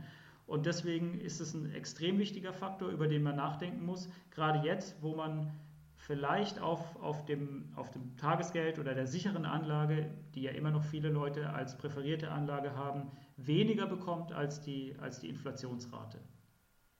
Eben, ich meine, wenn man jetzt nur die offizielle Inflationsrate nimmt, die zwar jetzt offiziell eben sehr, sehr gering ist, aber dann, dann sind wir auf jeden Fall bei negativen Realzinsen. Mhm. Ähm, und, und ich denke, man weiß halt nicht, also klar, 2% historisch und so weiter, aber da hat man ja verschiedene Ebenen. A, die Zukunft ist unbekannt. Dann die Frage der Thema, ähm, des Themas der Inflationsmessung, ähm, weil zum Beispiel jemand, der, der in der Rente mhm. in München umgezogen ist, der wird nicht 2% Inflation spüren, weil der sagt, vor zehn Jahren waren die Mieten die Hälfte oder noch weniger. Äh, also das, das ist ja auch wieder, das ist so vielgleisig. Ähm, und das finde ich auch dieses einerseits spannende, aber andererseits auch schwierig zu packen, weil es eben so komplex ist, aus so vielen verschiedenen Ebenen, dass dass äh, das Thema einfach nicht ganz einfach zu greifen ist. Also wie entscheide ich mich dann richtig? Ja. ja das stimmt. Also das mit der Inflationsmessung ist auch noch ein guter Punkt. Die wird ja als Durchschnitt eines Warenkorbs äh, bewertet. Und dann ist natürlich wirklich die Frage, wie relevant oder wie repräsentativ ist dieser Warenkorb für mich? Wie du ja. sagst, wenn ich vielleicht ähm, im, in meinem Haus wohne und keine Miete zahle, und äh, ich nur die Inflation der Lebensmittel ein bisschen spüre, weil ich auch kein Auto fahre, kein Benzin brauche, dann ist es was ganz anderes, als wenn ich, wie gesagt, in der Rentenphase mal umziehe. Und ähm, ja, die Komplexität kommt halt auch dann noch dadurch, dass die einzelnen Faktoren ja auch nicht wirklich irgendwie unabhängig sind, sondern alles miteinander ja. auch noch ein bisschen zusammenhängt. Ähm, deswegen ist es ein, ein schwieriges Thema und deswegen gibt es da keine eindeutige, einfache Antwort für jedermann, dass man sagen kann, äh, das ist die, die optimale Strategie für alle, sondern jeder muss halt für sich selber auch nach seinen Präferenzen ein bisschen schauen, äh, was er macht. Aber deswegen sind ja so, so Websites, Formate wie, wie Geldbildung, was du machst, so extrem wichtig, dass, dass man ähm, den Leuten auch ein gewisses Wissen in dem Bereich vermittelt, weil es halt einfach äh, sonst nicht möglich ist, hier eine sinnvolle Entscheidung zu treffen. Absolut, aber ich denke, jetzt haben wir schon mal verschiedene Punkte ähm, besprochen, die sehr spannend sind, dass man das bei der Rentenversicherung überlegen kann. Das, was du angedeutet hast, dass das Vererbungsmotiv oft dann eher in die Richtung geht, das Kapital zu behalten und nicht irgendwie wegzugeben. Ähm, und jetzt vielleicht noch das Thema Entsparstrategien. Also mhm. wenn wir jetzt sagen, jemand plant in Rente zu gehen, er weiß, er ist jetzt zum Beispiel 55 und möchte mit 60 in Rente gehen oder er möchte sein Unternehmen verkaufen und hat dann eine bestimmte Summe, äh, mhm. die er dann anlegen möchte, hat vielleicht irgendwann früher mal noch angestellt gearbeitet, kriegt dann auch eine gesetzliche Rente ab einem bestimmten Alter. Was sind da beim Thema Entsparen? Was, was gibt es da für Strategien? Da habt ihr im Buch ja auch verschiedene Punkte. Vielleicht können mhm. wir mal darüber sprechen und vielleicht kannst du auch ein, ein praktisches Beispiel machen mit einer Person. Wie kann, wie kann so ein Entsparthema aussehen? Also wie ja. muss ich mein Portfolio vielleicht anpassen? Was sind da Überlegungen, die sich jeder stellen sollte? Also das, ähm, der, Ausgangspunkt, glaube ich, den man ja jetzt als, oder das ist auch die erste Idee, die, die, man, die man hat, ähm, können wir ja einfach mal sagen, wir, wir haben jetzt eine Person, wie du sie beschrieben hast, und die hat, warum auch immer, gespart, Unternehmen verkauft, einen gewissen Geldbetrag zur Verfügung und überlegt sich jetzt, wie kann ich diesen Geldbetrag über die nächsten, sagen wir mal, 25 Jahre äh, verkonsumieren, weil ich bin vielleicht 65 und ich sage, naja, ich, äh, 25 Jahre ist so ein Zeitraum, da, äh, dafür plane ich das Kapital jetzt mal ein. Wenn ich älter werde, habe ich ja immer noch vielleicht eine Versicherung und wenn ich früher sterbe, dann vererbe ich eben was. Äh, dann ist, glaube ich, die erste Idee, die man hat und die ich auch hatte, naja, man kann ja einfach sagen, ich nehme die 500.000, ich hebe die einfach direkt ab und teile das Ganze mal durch 25 und dann habe ich 20.000 ja. Euro pro Jahr, die ich ausgeben kann. Und dann habe ich also wirklich überhaupt kein Risiko. Ich weiß, ich habe jedes Jahr 20.000 nominal zur Verfügung. Ich weiß, nach 25 Jahren ist alles aufgebraucht, es bleibt auch nichts übrig und ähm, kann eigentlich mit Sicherheit voraussehen, was, was jetzt finanziell so in den nächsten 25 Jahren passiert. Wenn ich jetzt aber sage, naja, dann verzichte ich ja schon ein bisschen auf Rendite. Also ich gehe, ich hebe ja nicht einfach alles ab und lege es unter das Kopfkissen, sondern ich könnte es ja auf der Bank haben und einen gewissen risikolosen Zins bekommen oder ich könnte es investieren in, in ein breit diversifiziertes Aktien- und Anleihenportfolio zum Beispiel. Dann müsste ich ja irgendwie mehr ausgeben können als 20.000 Euro, weil ich ja noch Zinsen bekomme. Und das, wenn man jetzt mal davon ausgeht, dann kann man sich strukturiert überlegen, was passiert dann eigentlich? Also es ist dann so, ich, ich, ich mache ähm, im ersten Jahr hebe ich, sagen wir mal am Anfang des Jahres 20.000 ab und den Rest, die restlichen 480.000 Euro in dem Fall, die investiere ich jetzt in ein, in ein Portfolio, in ein risikobehaftetes Portfolio. Und dadurch entstehen dann Risiken. Und jetzt muss man sich überlegen, was bedeutet das jetzt eigentlich für mich, das Risiko? Ähm, Je nach Entnahmestrategie, die ich verfolge, entsteht ein anderes Risiko. Ich könnte jetzt ja sagen, naja, ich nehme trotzdem jedes Jahr einen konstanten selben Betrag raus. Vielleicht ein bisschen mehr als 20.000, weil ich gehe ja davon aus, dass ich Zinsen kriege. Ich nehme vielleicht ja, sagen wir 25.000 jedes Jahr raus. Was verkaufe dann, ich dann? Was verkaufe ich dann bei den 25? Immer gleich äh, anteilsmäßig, oder? Genau, ich könnte es anteilsmäßig sagen. verkaufen oder ich könnte vielleicht auch sagen, naja, ich verkaufe erstmal den Anleihenteil des Portfolios, weil der weniger stark schwankt und dann gebe ich den Aktien einen längeren Zeitraum. Man weiß ja auch, je länger der Investitionszeitraum bei Aktien ist, desto geringer ist das Risiko, dass ich am Ende ähm, einen Verlust gemacht habe. Ja. Und vielleicht sage ich deswegen, ich verkaufe erstmal die Anleihen und später die Aktien oder ich mache wirklich einfach im gleichen Verhältnis. Das ist beides möglich. Dann habe ich aber das Risiko, dass sich die Märkte anders entwickeln, als ich gedacht habe, also negativ, und mein Geld ist vielleicht vor den 25 Jahren aufgebraucht. Und das Risiko nennen wir jetzt einfach mal Pleiterisiko, dass ich halt vor dem Zeitraum kein Geld mehr habe. Jetzt könnte ich aber eine zweite Strategie auch machen. Ich kann sagen, das Pleiterisiko will ich verhindern und ich gucke einfach jedes Jahr, wie war denn die tatsächliche Rendite und ich passe dann einfach meine Entnahme der realisierten Rendite an. Also wenn es gut läuft, nehme ich ein bisschen mehr raus, wenn es schlecht gelaufen ist, nehme ich halt ein bisschen weniger raus. Ja. Dann ist es so, dass mein Konsum nicht mehr konstant ist, aber ich kein Pleiterisiko habe. Und das Risiko, das ich dann habe, könnte man jetzt Lebensstandardrisiko nennen, weil mein Lebensstandard dann ein bisschen schwankt. Also es gibt halt schlechte Jahre, da kann ich keinen Urlaub machen und es gibt gute Jahre, da kann ich vielleicht zweimal, äh, zweimal Urlaub machen. Und das, das, diese Schwankung könnte man Lebensstandardrisiko äh, nennen. Und ich glaube, dass, dass das, also erstmal diese strukturelle Überlegung schon mal wichtig ist, um zu verstehen, wie will ich eigentlich vorgehen, wenn ich, ähm, wenn ich meinen eigenen Endsparplan entwerfe. Ja.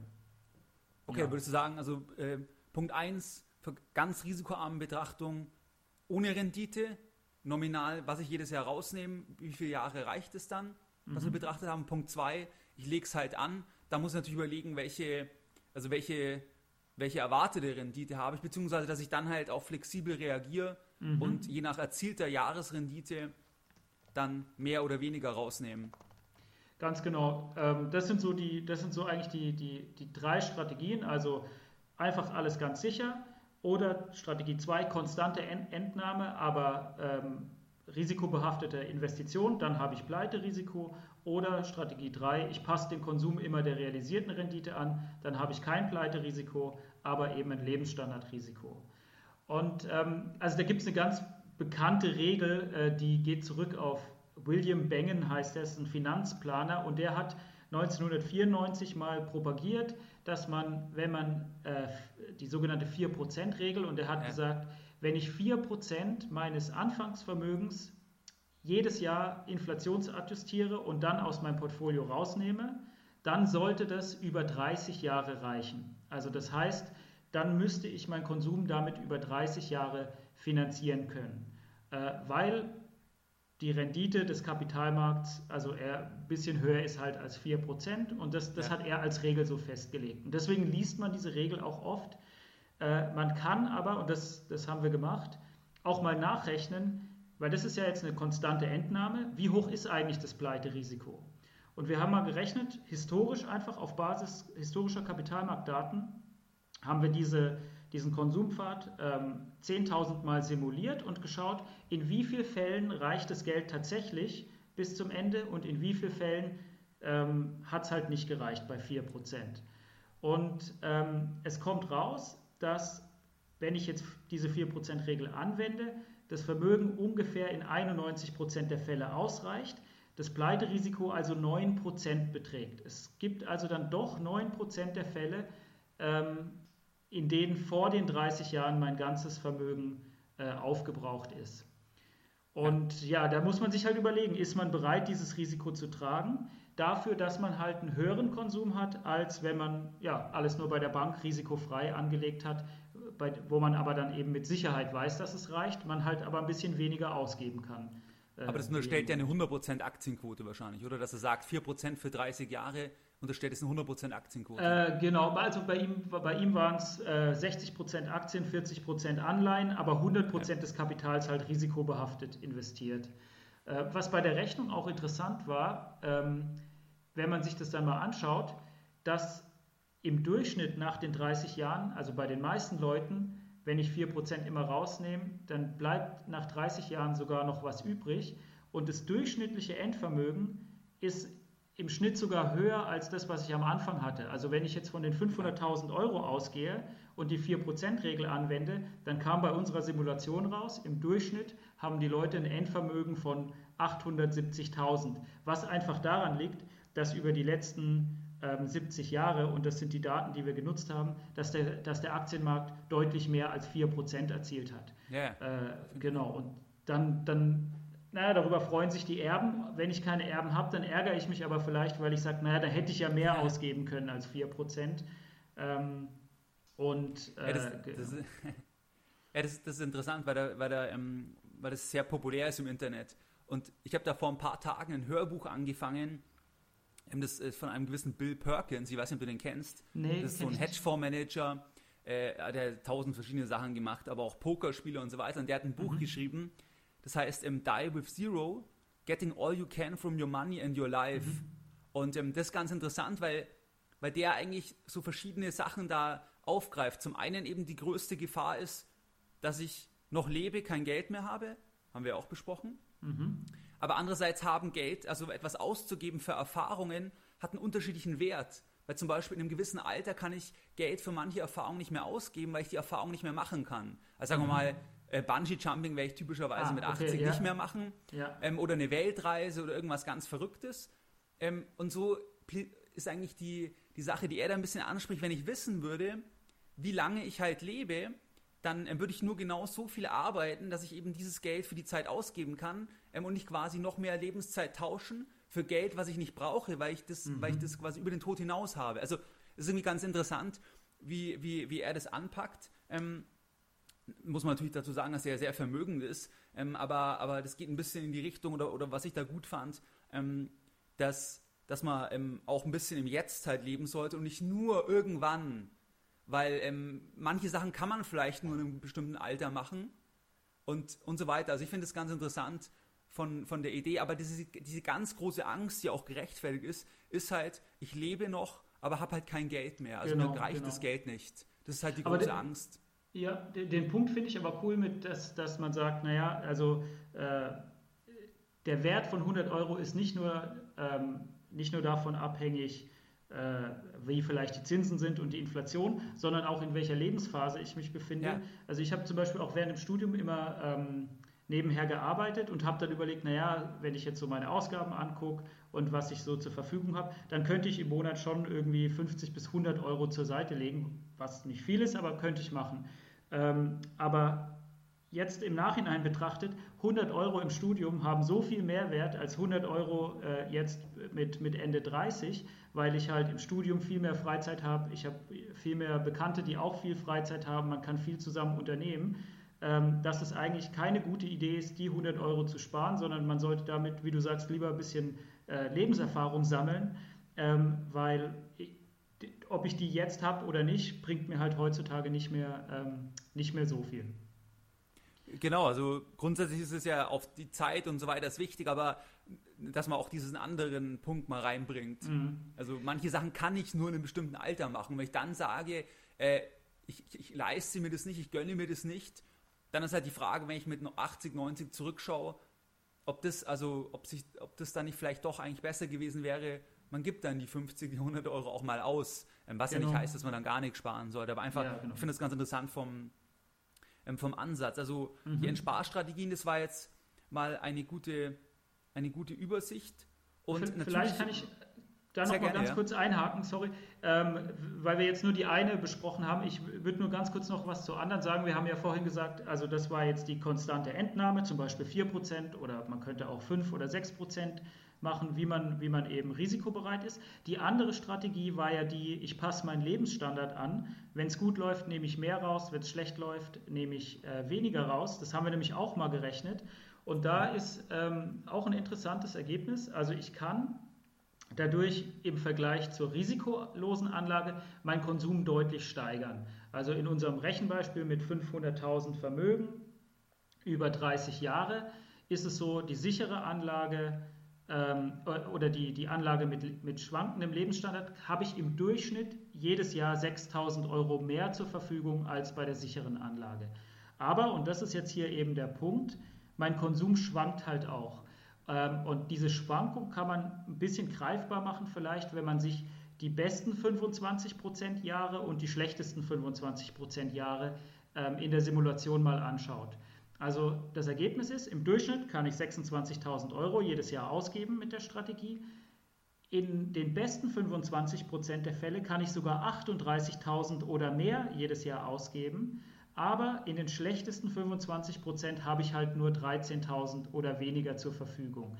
Das heißt, ich habe schon eine starke Schwankung in meinem Lebensstandard und da muss ich dann mir halt überlegen, ist es was, was ich akzeptieren kann? Oder ähm, habe ich lieber einen konstanten Lebensstandard, der dann im Durchschnitt zwar ein bisschen niedriger ist, aber eben, eben nicht schwankt. Also so eine klassische ja. ja Risiko-Rendite-Abwägung, die, die es auch hier gibt. Und dann hat man das Thema, dass man natürlich zwar ähm, auch 100 Jahre zurückschauen kann, sich Durchschnittsrenditen und so weiter anschauen kann, aber, aber dass trotzdem natürlich die zukünftigen Renditen auf die nächsten zwei Jahrzehnte zum Beispiel, die können halt auch geringer sein. Ja. Ähm, also da gibt es ja heute auch immer mehr äh, also das ist, oder ich sag mal, zumindest Indizien, ähm, dass es auch sein kann, dass das halt sich anders darstellt. Ähm, mhm. Das weiß man natürlich nicht sicher. Aber letztlich ist es ja auch, man muss sich ja an irgendwie Eckdaten orientieren. Also man ja, kann ja nicht alles ist, offen lassen. Genau, man muss, man muss gewisse Annahmen treffen und man muss wahrscheinlich halt immer sich ein bisschen anschauen, wenn ich die Annahme in die oder die Richtung ändere, wie stark ist eigentlich der Effekt. Und bei den, sage ich mal, sehr kritischen Annahmen, die einen starken Effekt haben, da muss ich halt dann, dann vorsichtig sein und vielleicht eher ein bisschen konservativer schätzen, äh, dass ich nicht dann völlig daneben liege. Und dass, wenn ich daneben liege, es eher so ist, dass es äh, dann für mich besser läuft, als ich, als ich gedacht habe. Das ist äh, auf jeden Fall richtig. Ja, super. Oder hast du noch irgendwie was beim Thema Entsparen oder, oder was sind da so typische Fehler aus deiner Sicht? Also was kann man da vielleicht, was mhm. gibt es für Fehler, wo ihr beobachtet habt, was viele Privatanleger machen? Ja, äh, also ich glaube, man kann vielleicht so fünf Fehler, äh, die, die, die tendenziell auftreten können, sich anschauen. Ein paar haben wir auch schon äh, äh, besprochen. Also erstmal, dass man sich gar nicht darüber so strukturiert Gedanken macht und sich die Risiken mal verdeutlicht. Das haben wir jetzt aber gemacht. Wir sagen, es gibt Pleiterisiko und Lebensstandardrisiko. Dann habe ich schon mal eine gute Basis, um eine Entscheidung zu treffen. Der zweite Punkt, Inflation, den hattest du ja genannt, dass man die nicht berücksichtigt, ähm, ist eben auch ein großer Fehler. Dritter Punkt haben wir auch schon gesagt, Lebenserwartung unterschätzen, weil Lebenserwartung wenn wir jetzt über die Annahmen sprechen, ist das eine kritische Annahme. Wenn ich zehn Jahre länger lebe oder kürzer, dann kommt natürlich ein ganz anderer äh, Konsum pro Jahr raus. Ähm, genau. Dann der vierte Punkt, ähm, was man ja öfters so liest als, als sage ich mal so Daumenregeln oder Tipps, äh, mit Eintritt in die Rentenphase alles aus den Aktien rausnehmen. Und das ist eigentlich was, was ja nicht unbedingt sinnvoll ist, weil auf der anderen Seite liest man auch, wenn man bereit ist, sein Kapital für 15, 20 oder 30 Jahre zu binden, dann soll man unbedingt in Aktien gehen. Und wenn ich jetzt 65 bin und meinen eigenen Konsum über 20, 25 bis 30 Jahre finanziere, dann kann ich natürlich einen Teil in Aktien anlegen, ja. den Teil, den ich halt erst in 20 Jahren brauche. Also das ist auch ein Fehler, dann direkt da aus dem Risiko rauszugehen. Und der letzte Fehler, den man noch nennen könnte, ähm, die, der gilt aber genauso beim, beim Anlegen in der Sparphase als auch bei der, beim Anlegen in der Endsparphase, dass die Leute ihr Portfolio zu wenig diversifizieren. Also dass sie vielleicht nur deutsche Aktien haben, dass sie nur Einzelaktien haben und keine Fonds. Ähm, also eine zu geringe Diversifikation ist auch bei der äh, sage ich mal, auch in der Endsparphase gerade äh, ein Problem, weil geringe Diversifikation führt zu höheren Schwankungen, zu höherem Risiko und dadurch steigt dann auch das Pleiterisiko. Und von daher würde ja. ich sagen, das so zusammenfassend sind es fünf, fünf Punkte, die man auf jeden Fall beachten sollte. Ja, ich fand der Punkt oder den Punkt von dir gut mit, den, mit dem Thema, dass, dass man nicht unbedingt die Aktienquote auf Null reduzieren muss, wenn man in Rente geht, weil man ja noch Jahrzehnte Zeit hat. Ja. Und wenn man sich anschaut, eben wie du gesagt hast, so und so lang, dann, dann ist eigentlich das Verlustrisiko bei Aktien halt sehr, sehr gering. Wenn ich noch, und ein bestimmter Teil kann ja noch 15, 20 Jahre investiert sein, sodass es da unwahrscheinlich ist, dass ich dann ein Verlustrisiko letzten Endes habe. Plus ich habe vielleicht noch einen Teil, den ich eh vererben will, den genau. ich dann eh quasi über den Tod hinaus, dadurch verschiebt sich mein Anlagehorizont so gesehen über den Tod hinaus und dadurch kann ich noch viel länger investiert bleiben. Wenn ich zum Beispiel sicher weiß, ich habe hier 100.000, die will ich definitiv vererben, dann ist der Anlagehorizont auch mit 70 noch Jahrzehnte. Ganz genau, ganz genau. Wenn ich mit 80 nochmal äh, Opa werde oder so und ich will meinem Enkelkind dann äh, irgendwie im, im, Studium unterstützen, dann habe ich ja auf jeden Fall 25 Jahre, die ich, die ich anlegen kann und dann ja. sollte ich das auch, sollte ich die Rendite auch, auch mitnehmen. Ja, super. Ich würde fast sagen, in Anbetracht der Zeit, ich weiß nicht, wir hatten noch die Idee vielleicht, oder habt ihr mal, was mich interessieren würde, das Thema Mieten oder Kaufen ist ja immer ein großes Thema. Ja. Und dann auch in Bezug auf das Endsparen. Also habt ihr da mal irgendwas angeschaut oder kennst du irgendwelche Untersuchungen zum Thema, dass die, die ein Eigenheim haben, die tun sich dann leichter im Alter oder, oder nicht? Mhm. Oder gibt es da irgendwelche Untersuchungen? Also ich muss sagen, für Immobilien sind wir alle fünf nicht unbedingt die Spezialisten. Deswegen haben wir im Buch auch gesagt, oder beziehungsweise weil es halt auch noch mal ein Riesenthema für sich ist, ja, äh, nehmen wir das nicht auch noch mit rein. Ähm, ich ich habe mir halt im Vorfeld mal jetzt ein paar Gedanken gemacht. Äh, ich muss aber wie gesagt sagen, wir können ja vielleicht auch ein bisschen zusammen drüber nachdenken, ähm, dass, äh, dass das jetzt nicht mein, mein Fachgebiet ist. Aber ich habe mir schon überlegt, wenn ich jetzt irgendwie die Wahl hätte, ähm, will ich über eine Immobilie oder über äh, einen Aktienfonds oder handelbare Wertpapiere meine Rente finanzieren, dann gibt es so ein paar Kategorien, über die ich nachdenken würde. Ich würde ganz klar mal sagen, Rendite-Risikoprofil. Okay, das ist bei Aktien tendenziell ein bisschen höher, also höhere Rendite, aber auch äh, höheres Risiko. Was ich mir überlegt habe, ich habe dafür bei Aktien auch bessere Diversifikationsmöglichkeiten, weil wenn ich jetzt in Immobilien investiere, je nachdem wie vermögen ich natürlich bin, ähm, aber normalerweise haben die meisten Leute ja nur wenige, die meisten einfach eine Immobilie. Ähm, dann ist mein ganzes Risiko gebündelt in dieser Immobilie. Plus, ich kann bei Aktien ja auch sagen, ich muss ja nicht alles anlegen, wenn mir das Risiko zu, zu, zu groß ist. Ich kann ja mein eigenes Rendite-Risikoprofil so basteln, dass ich sage, ich lege einen Teil riskant an und einen Teil eben nicht riskant, so wie es für mich, äh, wie mich passt. Und die nächsten zwei Punkte, die ich mir überlegt habe, waren Cashflow und Flexibilität. Cashflow ist es so, Immobilien, wenn ich die selber nutze, dann habe ich eigentlich einen sicheren Cashflow. Sozusagen, ich habe halt keinen Cash-Outflow für Miete und das mit ja. Sicherheit. Da bin, ich, da bin ich dann eigentlich safe. Ähm, beim Vermieteten ist es relativ sicher. Ich habe natürlich schon das Risiko, Leerstand oder schlechte Mieter zu finden.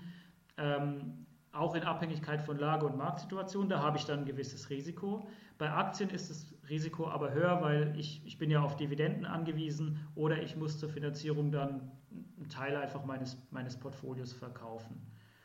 Ähm, und Flexibilität, das war der letzte Punkt, ist bei Aktien natürlich viel höher. Wenn ich mal da irgendwie sage, ich habe äh, hohe Ausgaben in einem Jahr, dann verkaufe ich einfach einen Teil von meinem Portfolio. Ich kann aber nicht einfach einen Teil meiner Immobilie verkaufen oder jetzt sagen, naja, die Miete verdoppelt sich jetzt von heute auf morgen, weil ich gerne Urlaub machen möchte. Das klappt halt nicht. Und das waren so die Punkte, die, die ich mir überlegt hatte, die, über die ich mir jetzt persönlich Gedanken machen würde, ohne groß da in die Forschung reingeguckt zu haben, ähm, wenn, ich mich, ja. wenn ich mich da entscheiden müsste. Ja, auf, auf, jeden Fall natürlich kann man sowas noch, zum Beispiel was in München viele machen, halt die Verrentung der Immobilie. Ähm, dann mhm. sind wir wieder beim gleichen Thema, dass ich dann wohnen bleiben kann, aber das Verrente und so weiter. Ähm, so eine also Reverse also Mortgage so eine, ist es dann?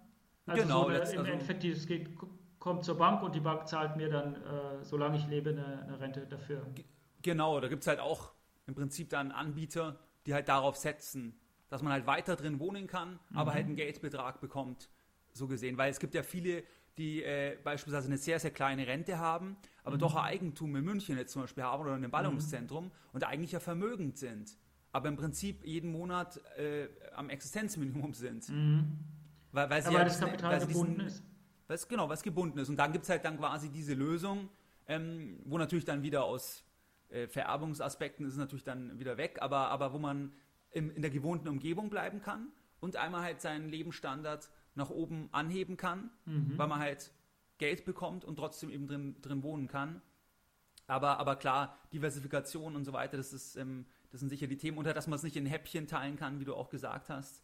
Ähm, das ist, ähm, ich denke, was ich jetzt immer mehr auch bei, bei Geldbildung halt feststelle, dass das sicherlich zwar ähm, der, ähm, also das sicherlich ein Vor- und Nachteil, je nachdem, wie man es anschaut, dass wenn die Leute halt den, diesen Ticker einfach nicht haben, weißt, diesen Ticker, dass sie immer sehen, was die Sache halt wert ist, dass viele einfach viel ähm, ruhiger schlafen können dann. Mhm, ähm, deswegen stimmt, ja. werden viele weiterhin, auch wenn man das dann, je nachdem, wie man das dann betrachtet, ähm, vielleicht nicht immer rechnerisch erstmal die beste Wahl ist, viele sind dann, fühlen sich bei Immobilien unter Umständen wohler, weil sie, weil sie da halt nicht jeden Tag mit der Preistafel konfrontiert werden. Ähm, und da ist diese Illiquidität und die fehlende Preistransparenz das, das ist, so äh, im persönlichen ein Vorteil. Ja, das äh, genau sehe ich, sehe ich auch genauso. Ähm, Gibt es auch Studien dazu, dass äh, Leute viel zufriedener sind mit ihren Aktieninvestitionen, wenn sie nur einmal im Monat oder alle zwei Monate ähm, Informationen über den Preisverlauf bekommen, als wenn sie jeden Tag ins Portfolio gucken, weil sie dann halt jeden Tag sehen, was passiert. Und es passiert halt auf Tagesbasis schon auch ab und zu, dass das Portfolio im, im Minus ist. Ähm, und das macht halt viele, äh, viele Leute nervös, inklusive mir. Ich habe jetzt auch während Corona gar nicht in mein Portfolio reingeguckt, weil ich gedacht habe, nicht, dass ich dann äh, in Aktionismus verfalle, sondern ähm, ich warte einfach mal ein bisschen ab und hat sich jetzt im Nachhinein eigentlich auch als äh, ganz sinnvoll herausgestellt. Ja, eben, das ist auf jeden Fall die Thematik. Und ich weiß nicht, wir sind jetzt, denke ich, relativ am Ende. Hast du irgendwie mhm. noch, noch Punkte, ähm, beziehungsweise vielleicht was würdest du jetzt einen jüngeren Hörern sagen, wenn, wenn die sagen, sie können sich auch vorstellen, irgendwann mal ähm, den Weg, ich sag mal, von einer Hochschulkarriere ähm, anzustreben? Kannst du da vielleicht nur ein paar Sachen sagen? Vielleicht kann es auch für Hörer interessant sein. Also wolltest du das immer schon oder hat sich das einfach zufällig ergeben bei dir? Ja. Oder? Also ich, bei mir war das so, ich habe äh, während, während des Studiums einfach gemerkt, dass mich ähm, so die Herangehensweise an die analytische Herangehensweise an so Fragestellungen, die man, die man im Alltag vielleicht manchmal hat, dass mich das äh, schon super interessiert. Habe aber dann nach dem Studium trotzdem auch so ein bisschen aus dem finanziellen Aspekt äh, gesagt, naja, ich ähm, gehe erstmal in die Industrie und habe dann da angefangen äh, zu arbeiten für zwei Jahre und bin dann zur Promotion zurück an die, an die Uni. Und damals eigentlich noch mit dem Gedanken, naja, Promotion und danach wieder ähm, in die Wirtschaft. Aber ja. während der Promotion habe ich gemerkt, okay, das, das macht mir einfach super Spaß. Ähm, die Lehre, die Forschung und dass das was ist, was ich auf jeden Fall irgendwann machen möchte. Und wie gesagt, dann gibt es halt die Frage, ähm, willst du das an der Uni machen? Dann äh, muss dir die Forschung eigentlich am meisten Spaß machen, weil das das Kriterium ist, was am Ende darüber entscheidet, ob du eine Professur bekommst oder nicht. Also ob deine Paper, die du schreibst, ob die gut veröffentlicht sind ähm, ist da das Hauptkriterium. Wenn dir die Lehre ein bisschen mehr Spaß macht und vielleicht auch so das Praxisnähere, dann ist die Fachhochschule eigentlich für dich die, die, die richtige Karrierewahl. Ähm, und so war das dann bei mir. Allerdings hatte ich halt für die Fachhochschule noch nicht genug Berufserfahrung. Äh, da braucht man, wie gesagt, fünf Jahre Berufserfahrung und ich hatte erst zwei äh, nach, dem, nach dem Studium und deswegen bin ich dann nochmal in die Industrie gegangen, habe in der Beratung gearbeitet, was auch super Spaß gemacht hat und mich dann, ja, habe dann sogar ein bisschen mehr, als ich gebraucht habe, gesammelt an Berufserfahrung. Ist ja dann doch so, dass, dass es einem dann ganz gut gefällt ähm, und bin dann an die, an die Hochschule zurück. Also von daher ist es eigentlich in Deutschland ganz cool, weil es diese zwei Wege gibt und ähm, so ein bisschen für jeden was, äh, was dabei ist. Ja, und wie sieht dann so der Alltag aus äh, als Professor an der Hochschule? Ist es vor allem die Lehrtätigkeit? Also, dass du wirklich Vorlesungen gibst oder ist es irgendwie viel administratives mhm. Vorbereitung? Wie sieht es so aus, der Alltag? Also ich würde schon sagen, dass die Lehre den, oder das ist eigentlich eine Mischung, 50 Prozent der Zeit, also ist jetzt nur eine, eine Schätzung, ich habe es noch nie genau ausgerechnet, aber 50 Prozent der Zeit, würde ich sagen, geht so für die Lehrtätigkeit äh, drauf. Also du, du gibst die Vorlesung, du bereitest die Vorlesung ja auch vor, ähm, bereitest sie vielleicht nach oder stellst eine Klausur, musst dann die Klausur auch korrigieren. Das, ist, das würde ich mal alles so in dem Block Lehre zusammenfassen. Ähm, und dieser Block ist halt an der Fachhochschule größer als an der Uni. Ähm, und der Rest, da, da bist du relativ frei, was, was eigentlich ganz, ganz äh, cool ist. Du kannst sagen, an der Fachhochschule, du verwendest die restliche Zeit ähm, für Forschung und äh, forscht einfach mehr, wenn, wenn dir das Spaß macht.